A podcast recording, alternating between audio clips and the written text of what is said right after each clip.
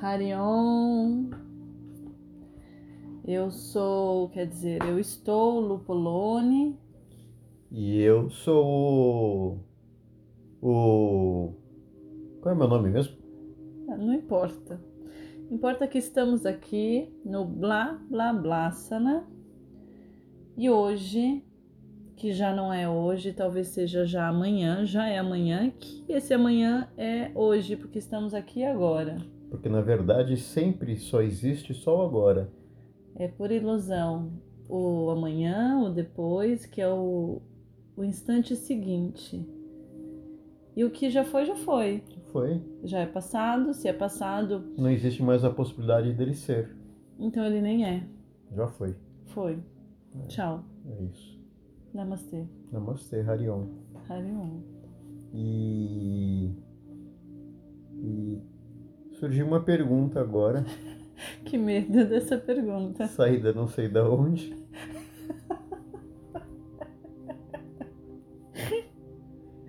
Que é qual a sua opinião entre meditação, yoga e agentes alteradores da cognição?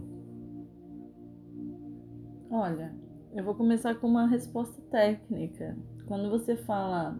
É... Você perguntou a diferença?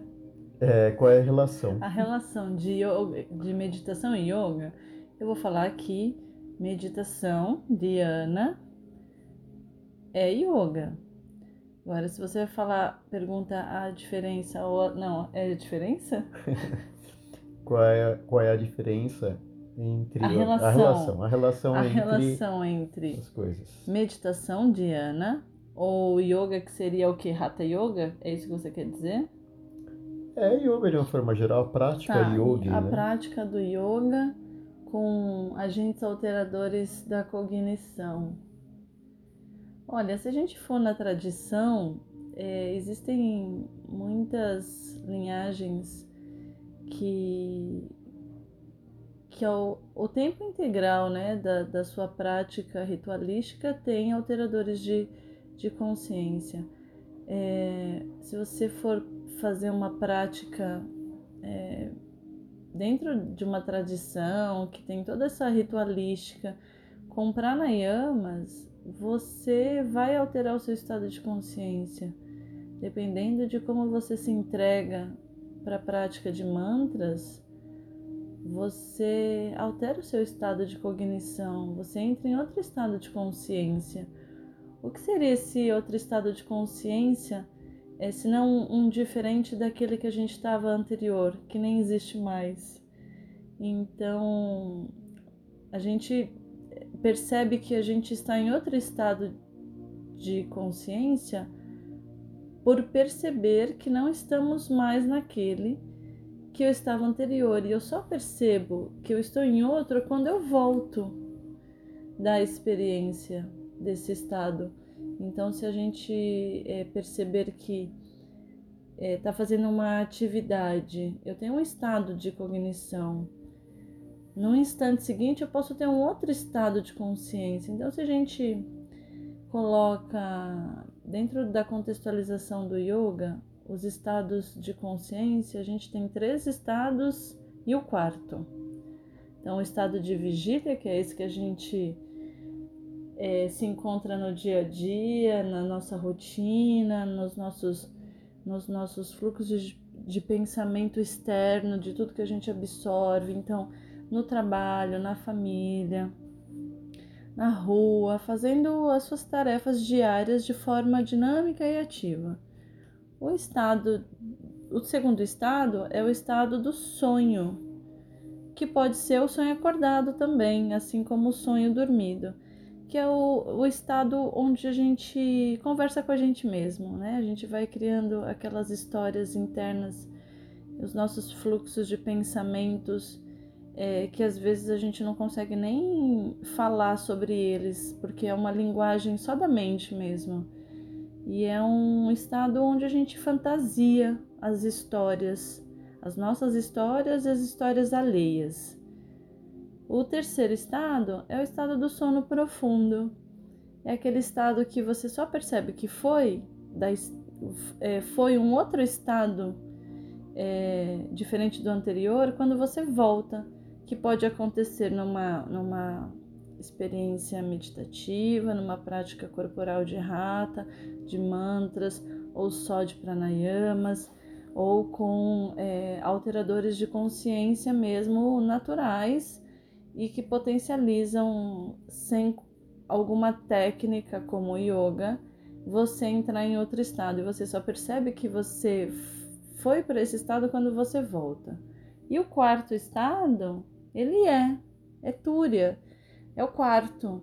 É quando você permeia em todos esses estados de consciência de forma consciente, percebe que foi, é, percebe que voltou, percebe que permeou por eles e tem a sabedoria de conseguir permear por eles a hora que você é, está na sua ritualística. Uma vez que você foi, você sabe o caminho de volta. Uma viagem, né? Bastante. É, então, é, bom, eu entendo que uma, um bom sinônimo para yoga é autoconhecimento. Né? Pra... Então, se o yoga tem dentro da sua proposta uma atividade como pranayama, né, uma prática como pranayama, que é um alterador de consciência, então eu posso considerar e você considera que o yoga reconhece a importância do estado alterado de consciência para se atingir ou para se trilhar o autoconhecimento? É...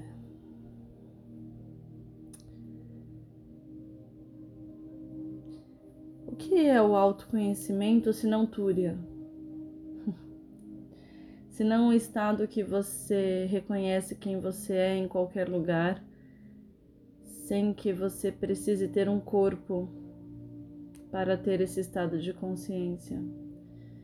A gente tem esse corpo, a gente veio aqui com esse corpo, então que possamos nos conectar com aquilo que somos em essência através desse corpo.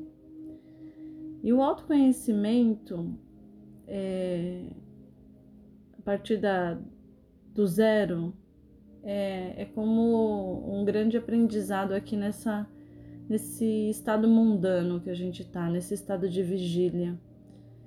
E a sabedoria do yoga é, traz, tão milenar, traz pra gente que a gente só entra nesse caminho de autoconhecimento quando a gente percebe que somos a consciência do todo, que fazemos parte às vezes a gente fala assim, ah, quem sou eu, né? Eu sou um, um, um cocôzinho no meio de nada, né? Uhum. E, e na verdade você faz uma grande diferença. Então imagina numa reverberação do lago quando você joga uma pedra. Então imagina que você é essa pedrinha. E aí quando você é lançada no lago, cria um, um arco em um outro arco, em um outro arco, em outro arco, que é a vibração dentro da água e vai reverberando. E os seus atos, né, é, eles são grandiosos porque é, reverbera na sinesfera que está ao seu redor, aí na sinesfera do outro, na sinesfera do outro. E, e quando a gente vai somando essas ações, porque é uma ação que reverbera em outra ação, a gente vai compondo aquilo que existe. Então, imagine uma floresta, muitas árvores. Se for tirada uma árvore dessa floresta, talvez é, nada mude para o todo, mas naquela sinesfera da árvore vai mudar porque os bichos que ali moravam não vão morar mais, né? Os insetos, ah, vai ter um clarão talvez para o sol, talvez é, uma rajada de vento mais forte, então tem uma alteração. E, isso altera a árvore do lado, que de repente ela fica mais fraca e envelhece, morre, e aí ela vai causar um outro efeito, outro efeito, outro efeito. Então, quando a gente entra nesse caminho de autoconhecimento, é, a gente já me perdi. Por que que, é, que que você acha das pessoas que são refratárias, né, que são que relutam em direção ao autoconhecimento? As que relutam, puxa, então, pois é. É, é, eu acho que essas são pessoas assim, vou falar numa maioria dessas que relutam, que talvez sejam pessoas conscientes das suas questões e que sabe que quando entra num caminho de olhar para dentro de si, vão encontrar muitas coisas. Todos nós temos, né? Senão não estaríamos nessa busca. O yoga ele é muito inteligente. Ele fala que na verdade nós já somos felizes, que só precisa tirar o que atrapalha, que a gente chama de kleshas. E a gente pode falar dos kleshas em outro blá blá blá, sana. Mas essas pessoas que relutam são as pessoas que sabem que tem coisas e que talvez não deem conta das próprias questões. Porque quando a gente está no perrengue, né, com algum problema, a gente sabe onde a gente tá, a gente sabe qual é o perrengue, mas mesmo sabendo quando a gente. Eu me perdi de novo. é, é, da dificuldade que as pessoas é, têm, né? É, que eu não amarrei então, meu tá, pensamento. Tá, é. Mas eu acho que ficou. Era isso, né? É, que, que, que, eu ia falar do quentinho, sabe? Ah, Quando tá. as, essas pessoas que que não saem da, da, da zona de conforto, mesmo estando naquela merda quentinha, uhum. tipo a, a bosta do cavalo, tá quentinho, fede, mas a mosca tá lá, né? Porque sabe já como é, tá ruim, mas tá bom, é uhum. é meio que isso. E aí, para limpar, dá trabalho, né? Porque tá fresca, tá quente, então precisa ter cuidado. Aí você tira, suja mais, porque vai mais a fundo nas suas questões. Mas também depois que se limpa, não tem mais. Então pode dar um trabalhão, né? Quando a gente entra nesse caminho do autoconhecimento. Mas depois você entra num estado de plenitude, num outro estado de consciência de si, que aí às vezes a gente até fala, né?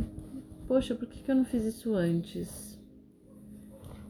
Você acha que o autoconhecimento tem uma finalização? Algum momento que a pessoa fala, é, eu já me conheço, portanto acabou a busca? Volte 10 casinhas. Se você escutar isso de alguém, corre. Corre, sai correndo, vai para bem longe. Se esse for você, eu falo, para na frente do espelho e fala isso de novo para você para você se ver e se escutar. É, eu, falo, eu acho que o autoconhecimento só acaba quando a gente. Eita! Quando a gente morre. Morre desse corpo físico, desse corpo denso. A experiência é constante, a gente está o tempo todo em experiência. A gente está o tempo todo desejando algo, porque é o desejo que move a gente. Mas o que você está falando então é que a gente não para de mudar, é isso? a gente está em constante transformação, em constante transmutação. Olha, então o yoga é um engodo. porque se ele propõe o autoconhecimento e o autoconhecimento nunca vai chegar. O, o, eu vou falar de duas formas sobre né, a prática corporal do yoga. Na, na forma científica, a, o, o yoga, dentro da, do estudo da anatomia e fisiologia, ele diz que a prática te tira do equilíbrio. Como assim? O corpo ele está em constante busca da homeostase, a constante busca do equilíbrio. E esse equilíbrio é, ele requer o quê? Uma respiração lenta, tranquila, batimento dentro do que se, se colocam de padrão, né? dentro da referência. Ele, ele coloca você com uma temperatura, é, mantendo a temperatura interna sem ter uma alteração com a temperatura externa, né? sem ter suor, por exemplo, sem ter frio, sem ter calor. É, E o yoga, quando você começa a sua prática, você começa a estimular o seu corpo. Então você altera a temperatura, você altera o batimento cardíaco. E quando eu falo alterar o batimento cardíaco, é acelerar, porque você está colocando o seu corpo em movimento. E aí você ativa pranayamas para quê? Para manter aquela, aquele batimento cardíaco, para manter a temperatura do seu corpo, aumentar o seu Agni você pode aumentar, potencializar ainda um, a, a sua temperatura e o batimento cardíaco, ou você pode simplesmente diminuir. Então você acaba tendo o controle e potencializando de acordo com a sua prática, tirando a gente total do, do equilíbrio para que a gente possa se reencontrar. Porque a homeostase é isso, é sair do equilíbrio e fazer com que o corpo busque o equilíbrio de forma imediata. Quanto mais controle você tem sobre o seu corpo físico, fisiológico, mais sabedoria celular você vai ter. E aí, dentro da, da explicação sutil, dentro dessa, desse caminho de sabedoria milenar, é, a prática do yoga é para que você, através do corpo, seja com mantras, com leitura, porque apesar da gente estar tá usando, não fazendo uma prática de rata, a leitura é a partir do corpo, você usa os seus sentidos, você precisa estar num assento, você precisa né, é, é, se colocar é, na função daquela leitura. A mesma coisa os mantras, né? Então, quando a gente fala prática corporal, a gente precisa até falar do que seria essa prática corporal. Então, falando do Hatha Yoga, quando a gente se coloca na prática ritualística do Hatha Yoga, a gente, através do corpo, a gente é, entra em outro estado de consciência, é, alterando mesmo o corpo. E quanto mais controle das técnicas você tem, mais capacidade você é, tem sobre o seu corpo físico que aí se mistura com conhecimento né, contemporâneo da, do yoga científico, é, e você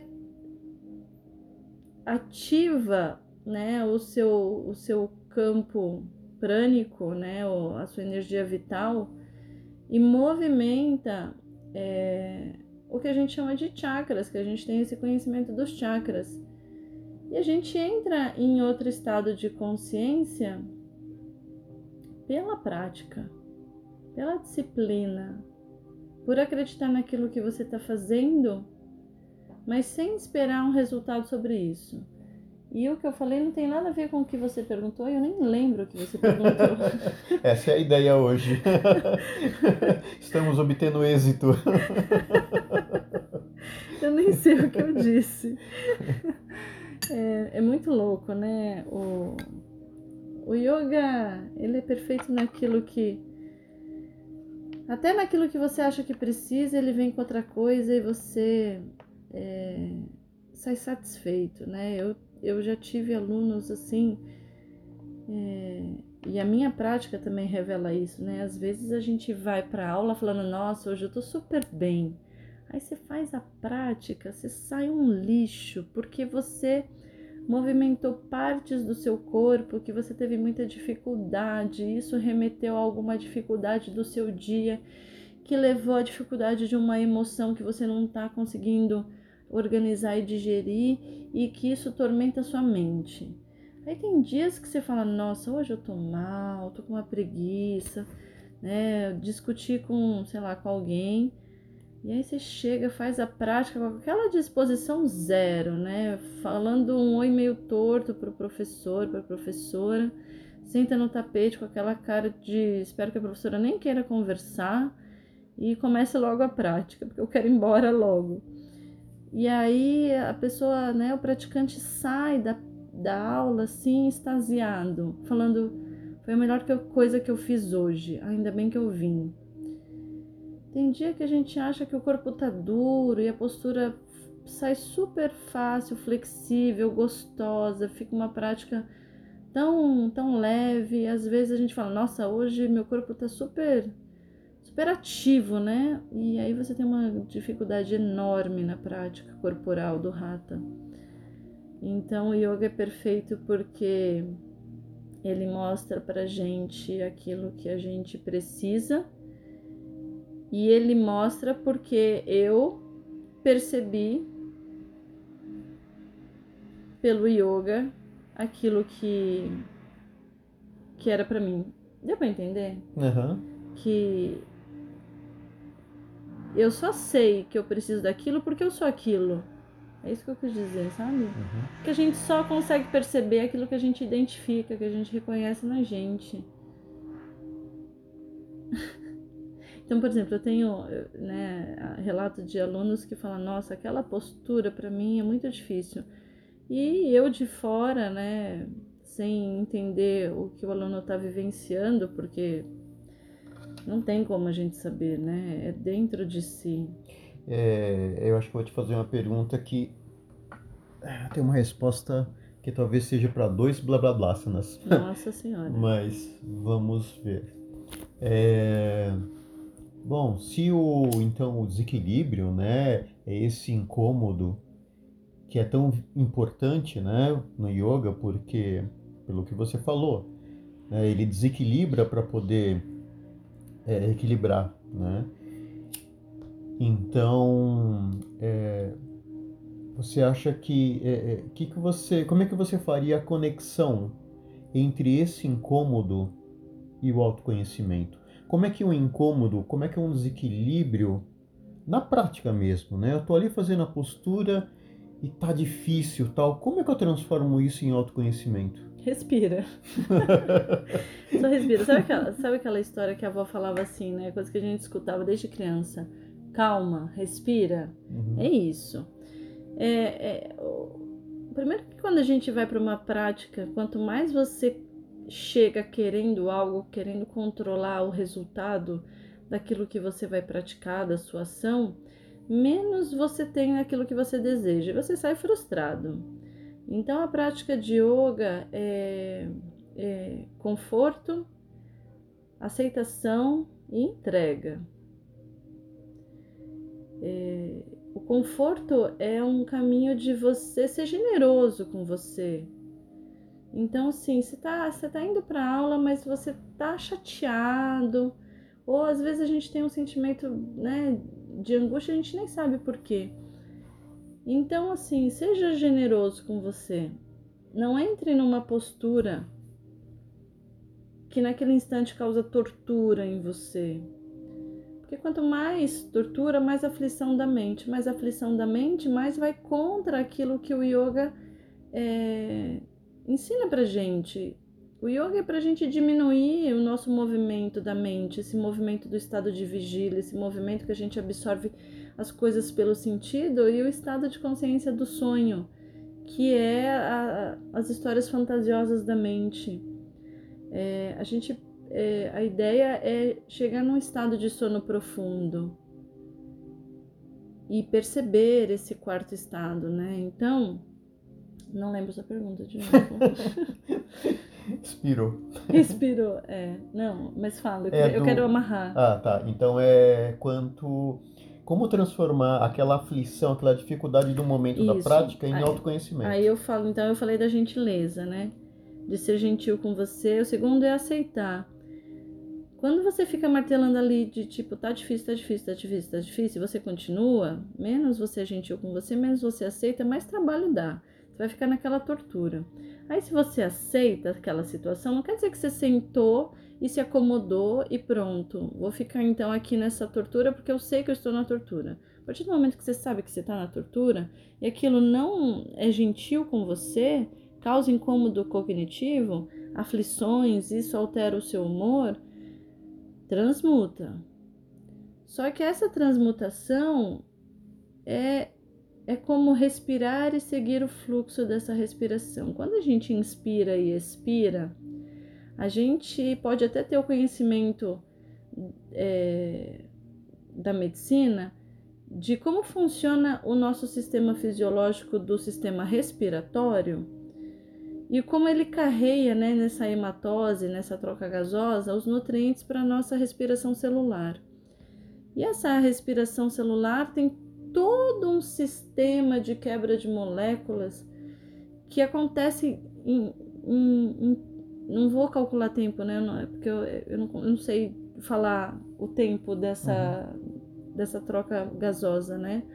Mas quando você tem a intenção de inspirar de forma consciente, você inspira de forma natural. E é isso a entrega. Você chega para a aula de yoga, você simplesmente segue o ensinamento do professor e entrega o resultado de cada ação, de cada expiração. Então, a busca do autoconhecimento acontece de forma natural e confortável. Se você se esforça para que você melhore, se você faz esforço, se você é, é, teima em ações que não surtem efeitos, é porque o caminho não é esse, dentro do meu ponto de vista.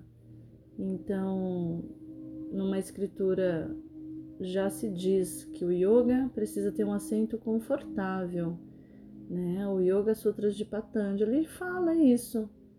Assento firme e confortável.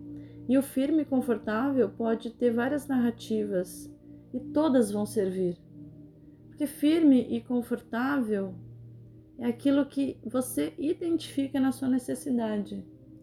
Tenho, vamos mudar o assunto, mas só para a gente é, entender isso que eu acabei de falar, por uma outra linha de pensamento. É, tem um, um nutrólogo que eu escuto e ele fala sobre humanologi, é, humanologistas, né, profissionais da saúde que cuidam de pessoas, de humanos, né, e eles são especialistas em saúde, daquela saúde daquele ser humano que está ali na frente. E aí, quando ele está ensinando os alunos dele, e eu me coloco como uma aluna dele, mesmo não sendo da, da saúde, da área da saúde, ele fala assim: Ah, meus, meus alunos perguntam é, qual é a vitamina mais importante, qual é o nutriente mais importante para o corpo? E ele fala: A que está em deficiência. Para você, essa é a mais importante. Porque não tem uma mais importante. Então, não tem uma prática mais importante, não tem um caminho mais importante, não tem uma palavra mais importante, é aquela que serve para você naquele instante. Tinha que ser blá blá blá, cena sem pé nem cabeça. Esse vai ser o tema. Sem pé nem cabeça. É, é o que você disse anteriormente me lembrou quando você disse que as coisas devem acontecer de forma natural me lembrou de um mantra, né, que a gente é, acessa com frequência, né, que fala exatamente isso, né, que é o Mahamrityunjaya, que o fruto ele deve cair do, do, do pé a hora que estiver maduro. Né? Não adianta forçar a barra. Nem antes nem depois. Nem antes nem depois. É no conforto, é no tempo. E é Om Triambakanya Jamahe Sugandim Pushti Vardhanam Urvarukamiva Bandhanat Mrichor Moksha Mamrita. É isso. É isso. Não é só isso que fala, mas é isso. E eu acho que tá bom por aqui hoje, uma viagem, muita filosofia na prática, prática na filosofia. É, e compartilhem, é, deem o feedback de vocês, o que vocês estão achando. Mandem perguntas, mandem perguntas, porque isso enriquece também o nosso script. é, e é isso. Queria agradecer a todos por participar desta viagem. Beijo, tchau. Beijo, tchau.